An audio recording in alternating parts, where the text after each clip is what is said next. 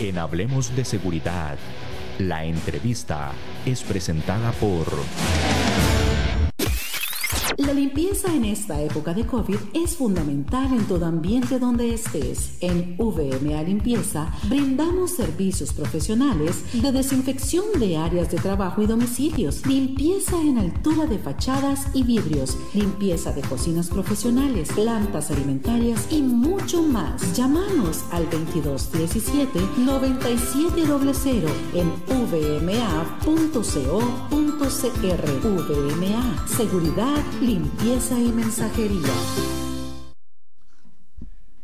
Vamos a iniciar con nuestra entrevista del día de hoy. Les recuerdo que nos acompaña el criminólogo don Juan Vega, él es dueño de la tienda Thunder Store, equipo y accesorios eh, policiales, militares, este, toda esta gama tan grande de equipos que se comercializan y que se venden en nuestro país.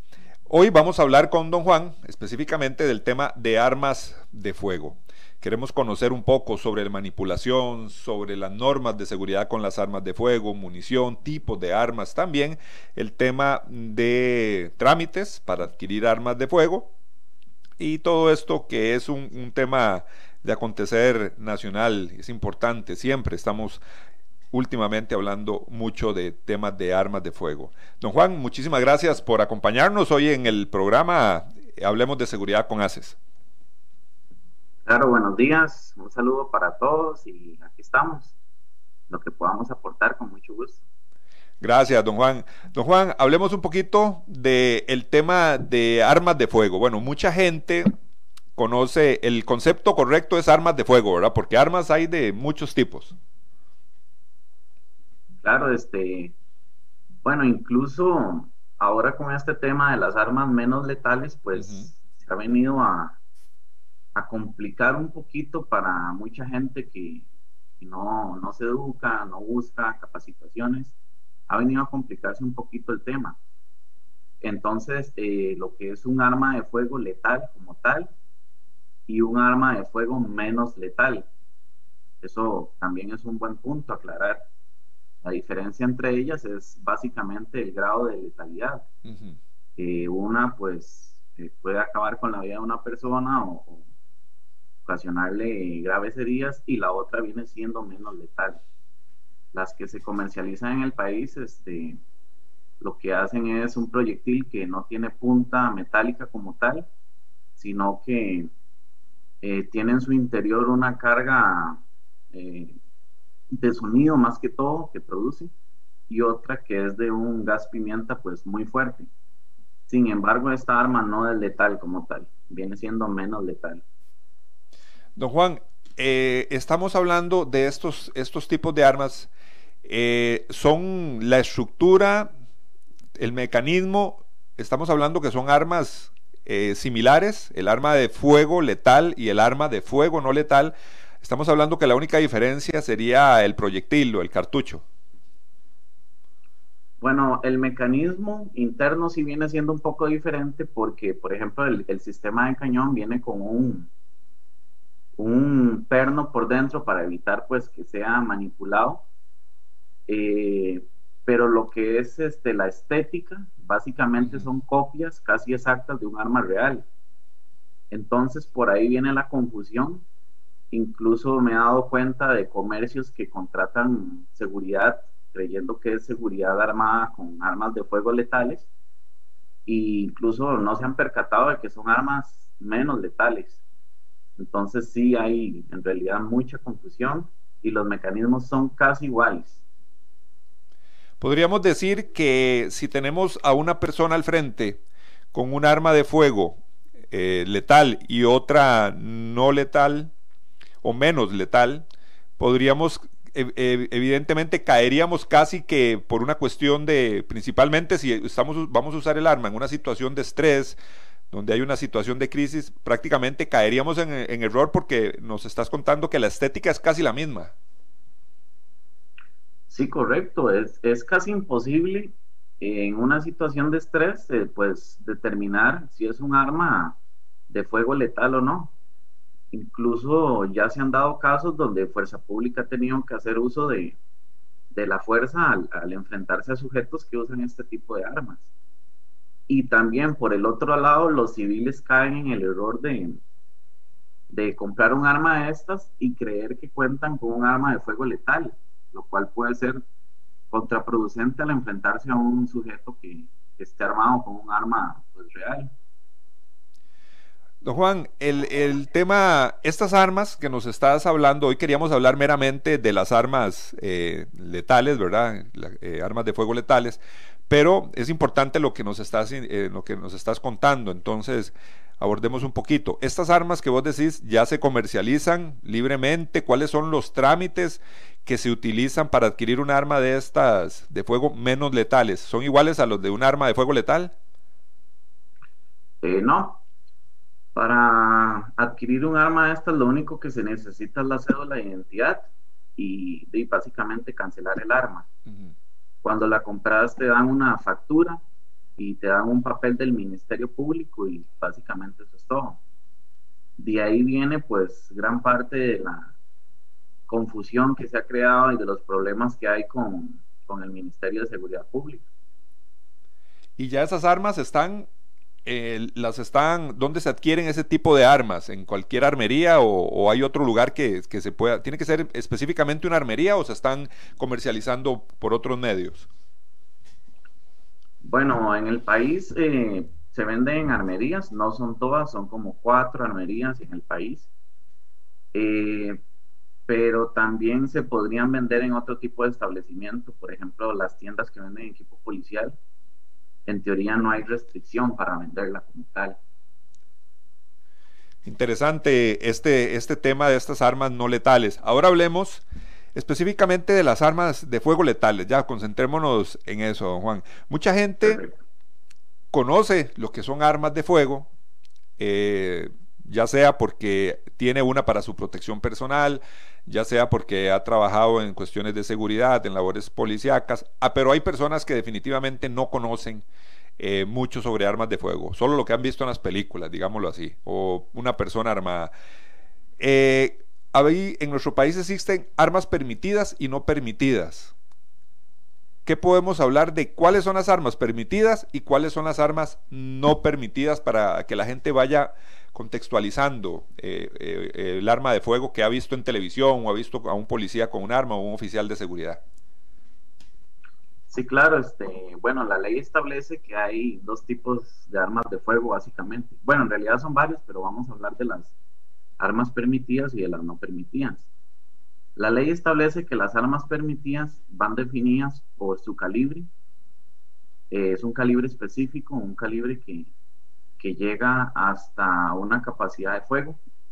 También están definidas por su proceso de tiro. Eh, por ejemplo, si un arma puede disparar en ráfaga, si tiene selector de tiro.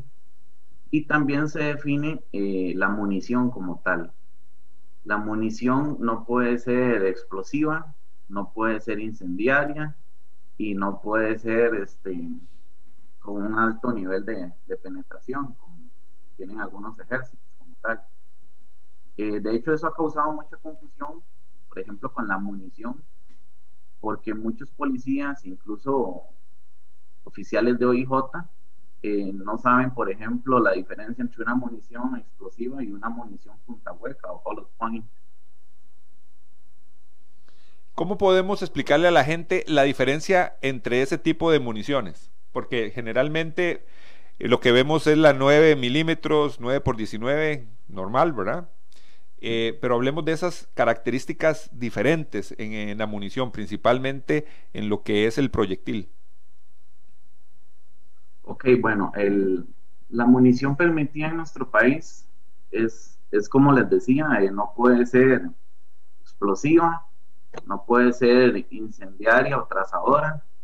Entonces la munición que nosotros adquirimos en, las armerías del país eh, es la munición legal como tal.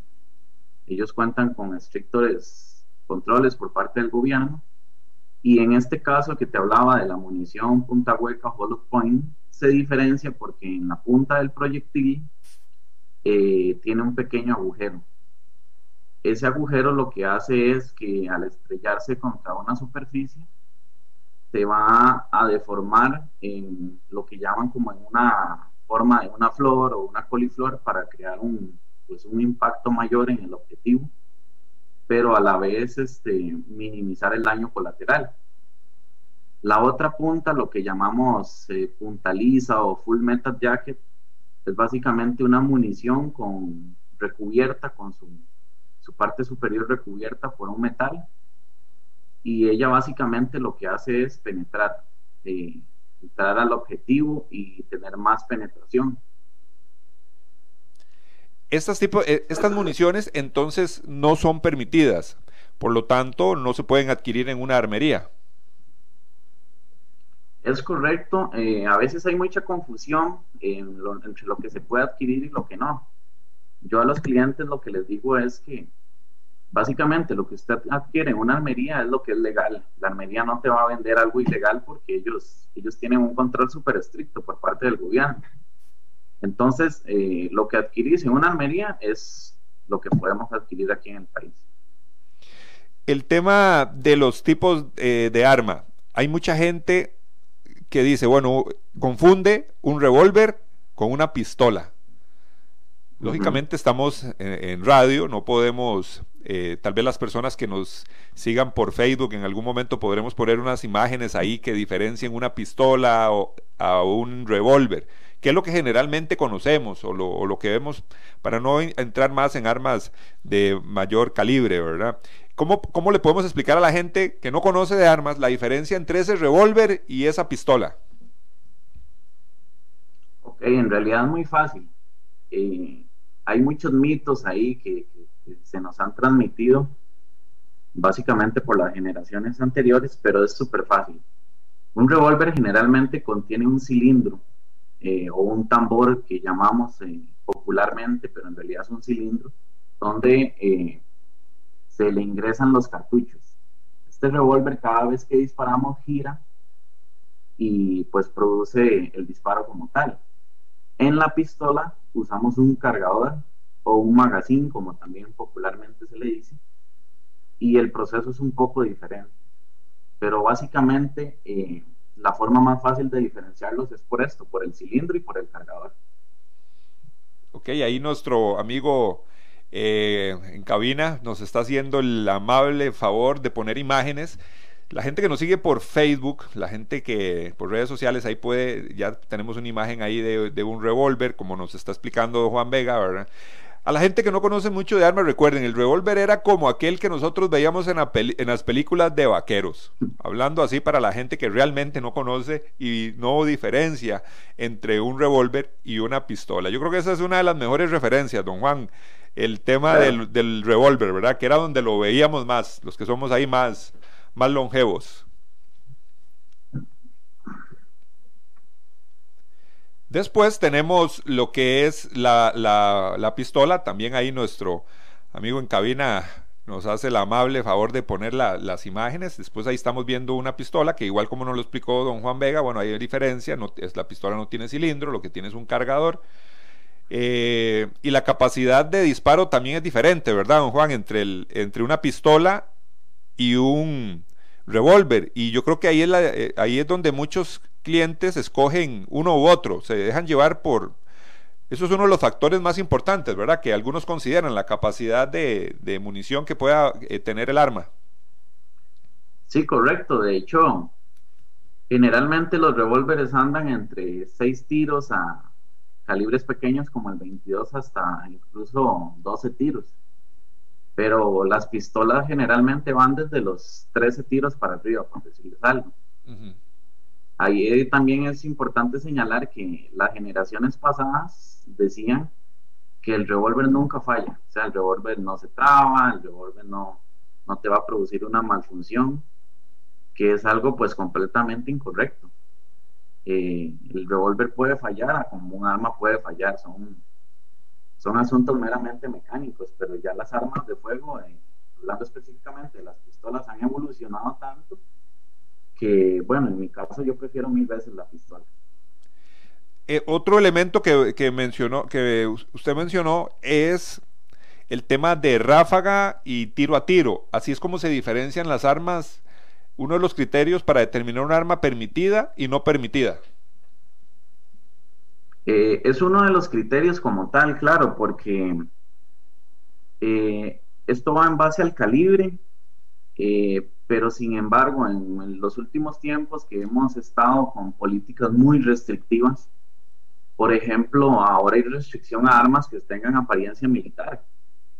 Por ejemplo, antes podías comprar un, una carabina calibre 22 en, un modelo de la casa Smith Wesson que parecía un fusil de asalto, pero era calibre 22, por lo tanto es completamente permitido. Pero al tener esta apariencia militar, ahora las nuevas políticas de gobierno pues la han hecho casi que prohibitiva. Y lo que hablabas con la selección de tiro se refiere a las armas netamente para uso policial o militar que tienen un selector de tiro como tal, entonces puedes disparar en tiro a tiro, eh, para que me entiendan como si fuera una pistola, o al accionar el selector puedes disparar en ráfagas de 5, dependiendo del arma, o full automático. Muchas personas preguntan, entonces las armas que andan los policías, los policías tampoco pueden usar armas automáticas cuando ven que andan con algún un arma de fuego de mayor calibre, más grande, un fusil, eh, una, como dice mucha gente en la calle, una ametralladora, es que lo vimos con una ametralladora, bueno, eso es tiro a tiro o es en ráfaga. ¿Puede el policía usar armas de en ráfaga? Bueno, hay que recordar que la fuerza policial de nuestro país como tal de se arrojan el derecho de usar ciertas armas.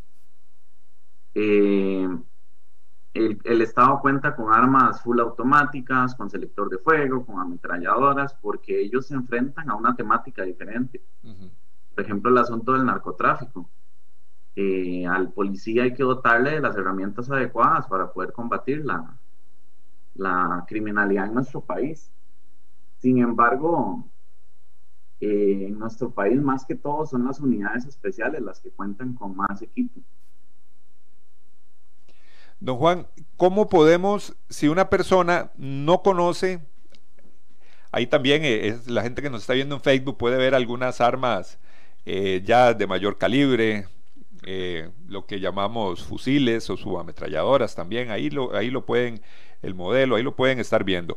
Don Juan, otro elemento importante, si una persona nunca ha utilizado un arma de fuego, llega a, a su oficina, y le dice, don Juan, yo nunca he usado un arma de fuego, pero quiero proteger a mi familia, quiero proteger a, mi negocio o mis bienes.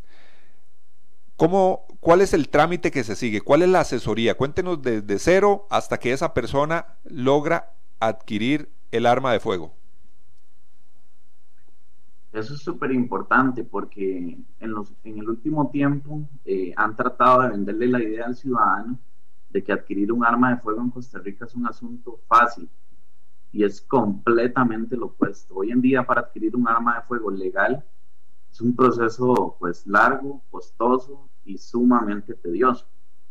Por ejemplo, tenés que contar con un examen teórico práctico en el cual se le evalúan sus destrezas en conocimiento de leyes, en conocimiento de calibres, conocimientos básicos de seguridad, Después eh, tenés que contar con un examen práctico donde Fuerza Pública te evalúa en un examen donde tenés que pegar al menos 7 disparos de 10 a una distancia, si no me equivoco, de unos 7, 10 metros.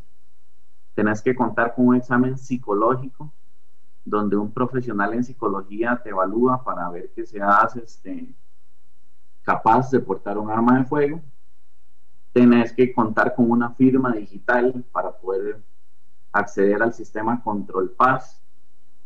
Y después de todos estos procesos, entonces aprobados, eh, compras tu arma en la armería, se sube toda esta información al ministerio y ellos te dan una cita para ir revisando paso a paso todo. Pero es un proceso sumamente largo y tedioso. El tema de la capacitación, como te, como te preguntaba, la persona no conoce nada, entonces, ¿cómo puede iniciar esa persona, eh, eh, pero ya en el tema específico de qué arma comprar, del entrenamiento? del examen teórico que vos decís, eh, ¿cómo, se asesora a esta persona? ¿Cómo se le dice qué tipo de arma podría comprar? Sí, claro. Aquí, por ejemplo, yo siempre les recomiendo a mis clientes o a los amigos que me preguntan eso, porque es un tema muy recurrente, que lo mejor es ir a un polígono, un polígono certificado por, por el ministerio, eh, hablar con el administrador y exponerle lo que uno quiere. Porque no todos nos adaptamos igual a las pistolas eh, o al revólver o lo que quieres comprar. Entonces de ahí viene la importancia de ir, probar el arma, capacitarse, porque antes de probar un arma tienen que, que darte una capacitación tanto escrita como práctica para que no vayas a cometer una imprudencia, un accidente. Pero más que todo es eso, ir, probar y escoger como tal, de acuerdo a lo que uno necesita. Cuando la persona eh, llega a, un polígono, hay muchos, hay muchos instructores de armas de fuego. ¿Cómo sabemos que un instructor eh, está bien capacitado para el uso de armas de fuego. Si yo llego a un lugar y, conozco un instructor y, me va a dar una capacitación, ¿hay algo que regule el Ministerio de Seguridad Pública en esos temas o, o cualquier persona por su experiencia, tal vez fue policía o conoce de armas, cualquier persona puede darle una inducción a otra persona en el uso de armas de fuego? Eso es un tema súper importante y que en el último tiempo también hemos visto cómo, cómo han proliferado los nuevos instructores. En ese caso sí es bueno informarse muy bien, hablar con los responsables del polígono. Generalmente ellos tienen instructores certificados, hay instructores certificados por la Academia Nacional de Policía. Hay instructores que se han hecho afuera, por ejemplo, que fueron a Estados Unidos, que estuvieron en Israel hay instructores que, fueron ex policías, pero es importante señalar que no cualquier persona que tenga un conocimiento en armas de fuego puede ser instructor, porque la palabra instructor pues eh, le queda grande a muchas personas. Por ejemplo, en mi caso, eh, a mí me gusta explicarle, pero lo básico a la gente, porque ya meterse en, por ejemplo, un curso de disparo a reacción no es cualquiera el que te lo da, o movimiento. Entonces sí hay que tener mucho cuidado con el instructor que vayan a escoger. ¿Cómo inicia ese curso básico de manipulación de un arma de fuego? Ok, el curso básico generalmente, como les decía, se les da la parte teórica, el conocimiento del el funcionamiento del arma, las normas de seguridad, eso es importantísimo, es, es como lo más básico que se le da a todo el mundo y que incluso cuando ya uno tiene tiempo en el uso de armas de fuego se, se vive recordando siempre. Después eh, se le hace una pequeña inducción práctica donde te enseñan las partes del arma, el funcionamiento, las posiciones de disparo, los pasos a disparar y empezar disparando poquito a poco a distancias cortas y con poca cantidad de munición. Conforme va subiendo de nivel, entonces pues obviamente todo va aumentando de nivel. El tema de, las normas de seguridad. Me imagino y, he visto que la persona en el primer momento que tiene un arma de fuego en sus manos, hay nerviosismo, hay tensión, porque probablemente sabemos el daño que causa un arma de fuego, su letalidad, y me imagino que la persona está nerviosa, ese primer contacto con un arma de fuego al realizar un disparo. ¿Cuáles son las normas de seguridad que se les brinda a la persona antes que llegue a, manipular esa arma? Sí, claro, este, como te decía, las normas de seguridad en armas de fuego vienen siendo prácticamente la, la Biblia de los portadores o los futuros portadores de armas de fuego, tanto a nivel civil como policial. Las normas más básicas eh, que siempre nos enseñan son, por ejemplo, considerar el arma siempre cargada. Esa básicamente es la primera norma que nos han enseñado siempre. ¿Por qué? Porque mucha gente tal vez ve un arma en una mesa o donde sea y dice, ah, no, es que el arma está descargada. Y usted no sabe, o sea, hasta que usted no llegue y revisa el arma como tal, su experticia, usted no se da cuenta si el arma está descargado o no. conforme pasa el tiempo y la gente pues adquiere más conocimientos, entonces hay un poco más de capacidad para, para verificar, para estar uno seguro. Sin embargo, esa norma, eh, cualquier experto siempre la, aplica. El arma siempre se considera cargada. Eh, la norma número dos es no apuntar a, ningún objeto que usted no, que no quiera disparar. Un error muy común es que las personas que no tienen conocimiento, por ejemplo, terminan de disparar y se vuelven con el arma, lo que llaman abanicar. Eso es algo sumamente peligroso.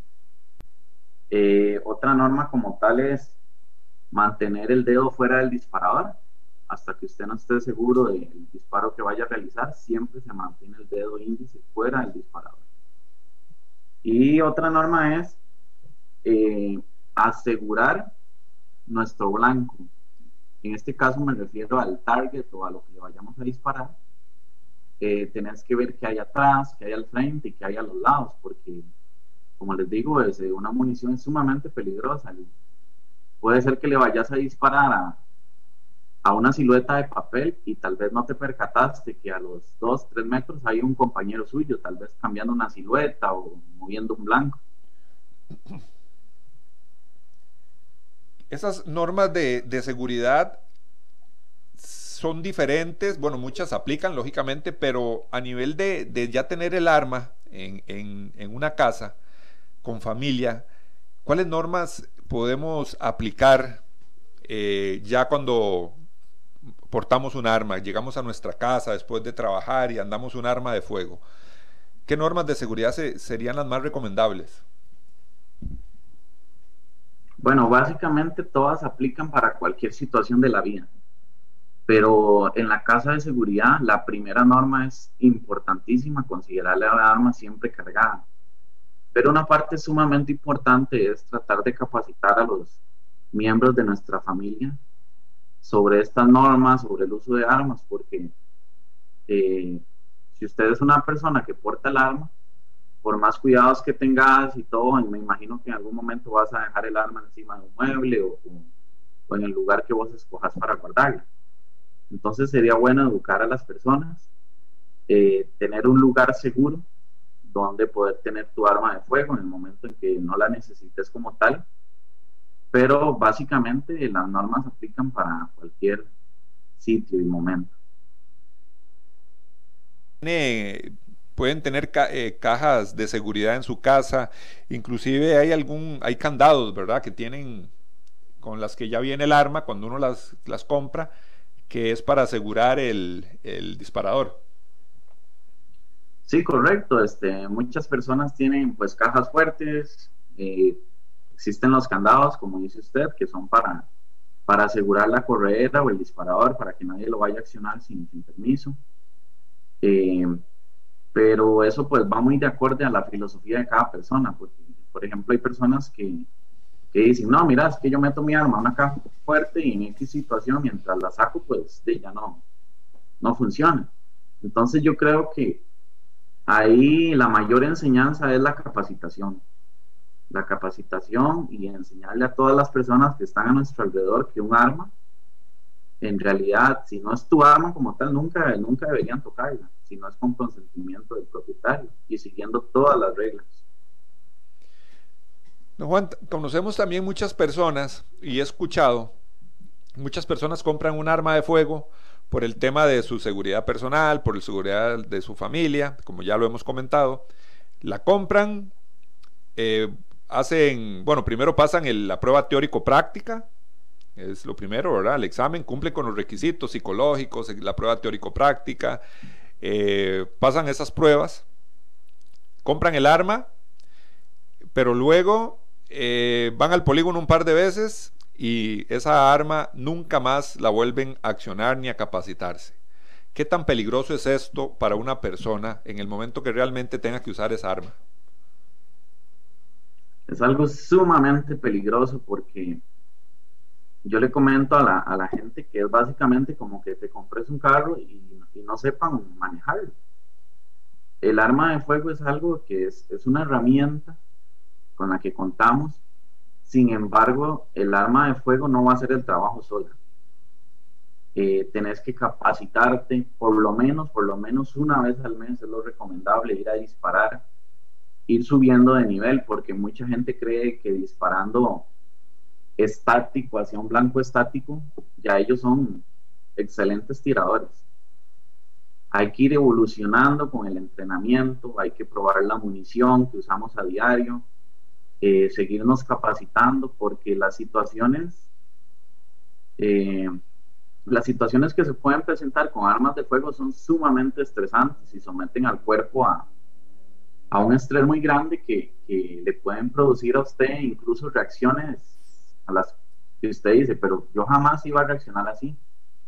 Y ahora con un arma de fuego puede ser peor. Entonces la capacitación es algo pero primordial.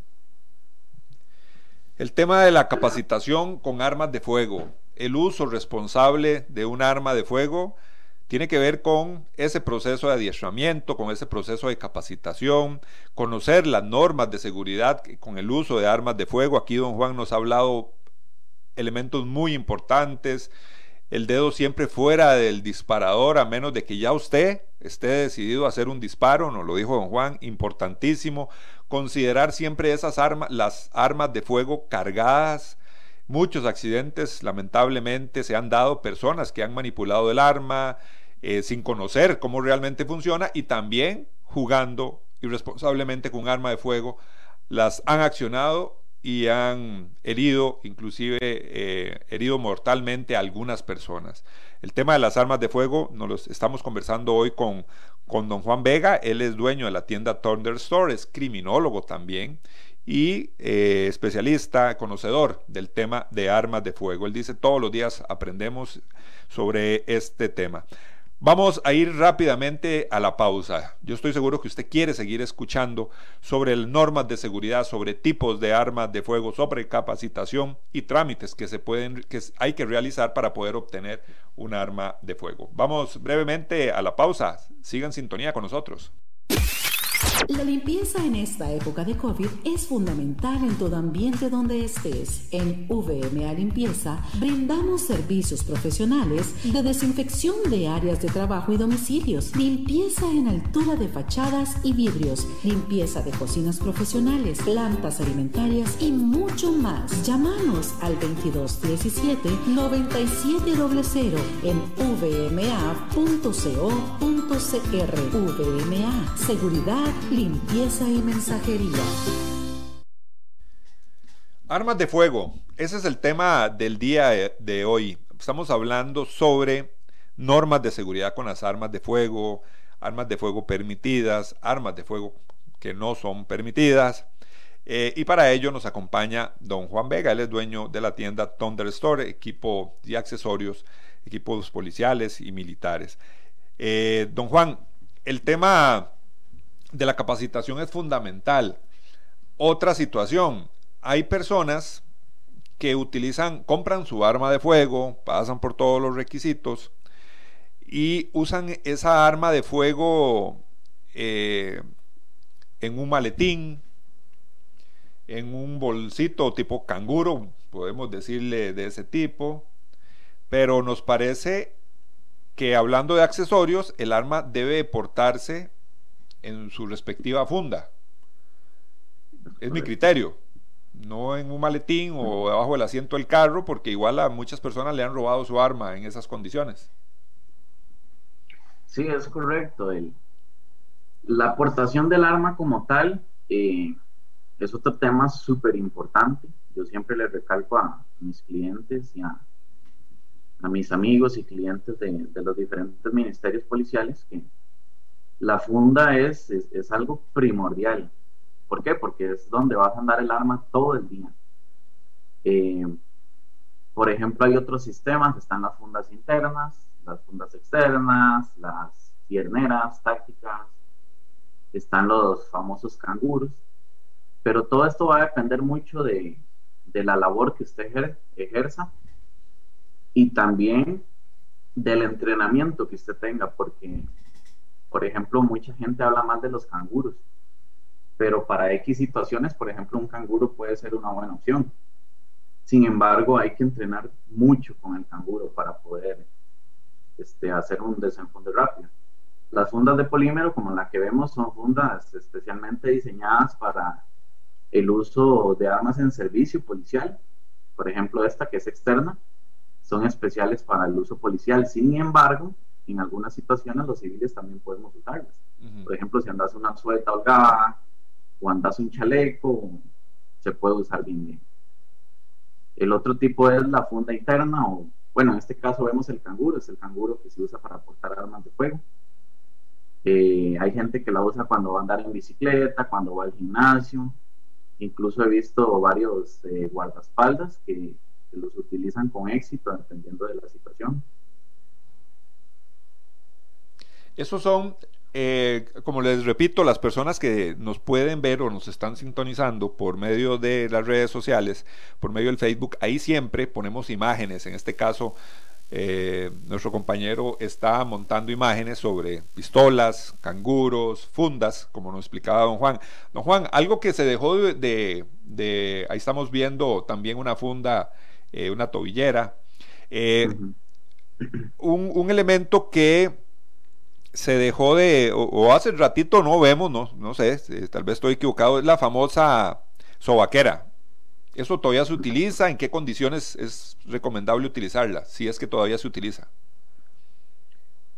Bueno, la sobaquera sí ha perdido mucho, mucho auge porque eh, a nivel de policial y táctico, la sobaquera eh, la pueden usar como para eh, someterte como tal. Te pueden agarrar de la sobaquera, te podrían arrastrar de atrás, te podrían eh, o sea, es un sistema que ha caído un poco en desuso, como las fundas de cuero, por ejemplo. Antes se usaban mucho las fundas de cuero, que han caído en desuso por temas prácticos. Aunque algunas personas todavía la buscan, sin embargo, ya, ya no es algo así como que, se utilice mucho. Tuve la oportunidad en algún momento de ver algunos choferes, eh, escolta, conductores de seguridad que usaban la funda. ¿Sería eso como lo más recomendable para un, para un conductor en, estos, estas personas que trabajan en estas funciones? Bueno, la sobaquera como tal no. Eh, para los choferes que usan armas de fuego, generalmente nosotros recomendamos, por ejemplo, hay chalecos que traen la posibilidad de usar el arma en el chaleco, es, es una buena posición para el desenfunde. También nosotros que distribuimos la marca de fundas CITAC, tenemos una, una opción que se llama piernera corta. Es básicamente una funda de cintura que trae un, un selector el cual, el cual puedes graduar, entonces la funda queda en una posición X y ya no molesta para, para lo que es el desenfunde. Hablemos un poquito de, de, las damas. Hay muchas mujeres que han optado también por el tema de la inseguridad principalmente no tanto por eh, su deseo de portar un arma de fuego, sino por temas propios de seguridad. Sabemos que hay personas que compran un arma de fuego porque les gusta, porque practican, se involucran en disparo deportivo, otro montón de cosas. Hay personas que utilizan un arma de fuego definitivamente por el tema de inseguridad en el país y si pudieran, no las compran. Eh, hay muchos casos de las damas, de las mujeres, que ante la sensación de inseguridad, la percepción de inseguridad que existe en nuestro país, bueno, optan por un arma de fuego. Armas de fuego, pistolas, hay diferentes tipos, modelos. Las mujeres también, aparte de pensar que el arma es muy pesada para ellas, eh, es una, un cuestionamiento general eh, sobre la, manipulación, cómo portarla, eh, también a la hora de hacer disparos, qué condición especial significa para la mujer utilizar un arma de fuego? ¿Qué consideraciones debemos tener o deben tener los instructores con una dama que desea usar un arma de fuego? Bueno, en el caso de las mujeres, todo es lo mismo, no hay diferenciación como tal. Eh, la mujer eh, tiene las mismas capacidades, incluso yo que estaba en capacitaciones, la mujer tiende a poner más atención a la hora de la capacitación y viene con esa mente abierta para aprender todo. En cambio, el hombre eh, generalmente viene con ese concepto de yo soy hombre, yo sé manejar armas de fuego. pero en el caso de lo que es la aportación es igual que el hombre, eh, se usan fundas internas, fundas externas. Eh, la capacitación es la misma, no hay ninguna consideración. En el país contamos con mujeres con tiradoras deportivas que han ganado campeonatos en el extranjero. Contamos con mujeres que están en unidades especiales como la UVA, como el CERT. Entonces, básicamente, no hay cuidados especiales para las mujeres. Muchas veces hay, calibres de armas. hablando de las mujeres, muchas he escuchado que dicen, no, es que yo quiero un arma pequeñita, calibre 22, para mí es más cómodo. ¿Es eso real o, no? ¿Qué podemos hablar de ese calibre y ese tipo de arma? Bueno, los calibres eh, aplica para todos. Por ejemplo, hay personas que obviamente se sienten mucho más cómodas con una pistola calibre 22 que con una calibre 45. Pero eso va más en un concepto de, de entrenamiento, de adaptación, porque, por ejemplo, ahora existen pistolas calibre 9 milímetros compactas o subcompactas, que vienen siendo pistolas muy pequeñas. Entonces, eh, la mujer perfectamente puede utilizar eh, cualquier arma de fuego. Ya existen pistolas 45 compactas. Ahí lo que te digo, lo que manda es este, la adaptación de uno con el arma, de sentirse bien y la capacitación como tal. Y el calibre idóneo para una defensa. ¿Por qué consideras que el calibre 9 milímetros es el más utilizado, al menos en nuestro país? Bueno, el calibre 9 milímetros eh, incluso es prácticamente a nivel mundial. Por ejemplo, hace algunos años el FBI utilizaba el calibre 40 en sus agentes, pero se llegó a la conclusión de que la capacitación era muy larga, era muy difícil tener un retroceso más fuerte, la munición es mucho más cara. En cambio, con el 9 milímetros eh, encontramos municiones de un valor bajo. Puedes encontrar una caja en 10 mil colones, una caja de 50.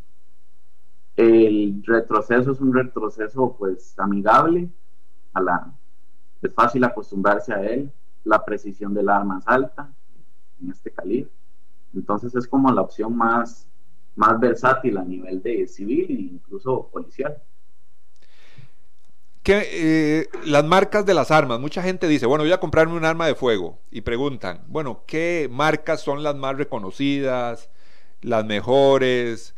¿En qué consiste determinar qué tan buena es un arma de fuego y, lógicamente, buscar un tipo específico?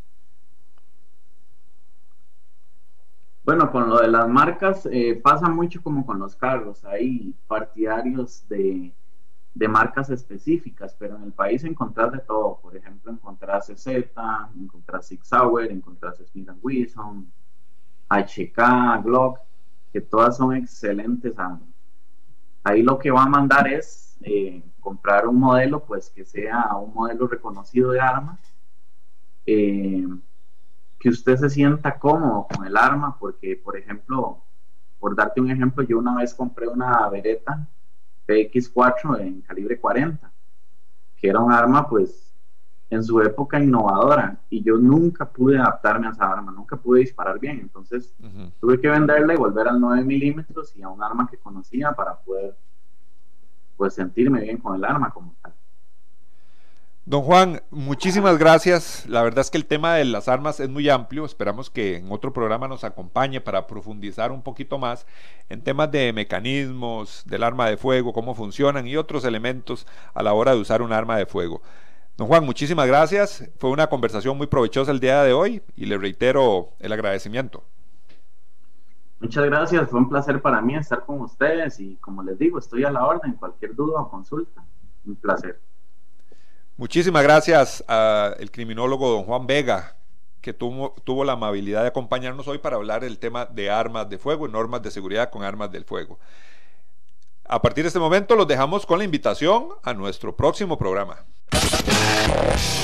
Asociación Costarricense de Empresas de Seguridad y Afines presentó. Hablemos de Seguridad. Hablemos de Seguridad. Conaces.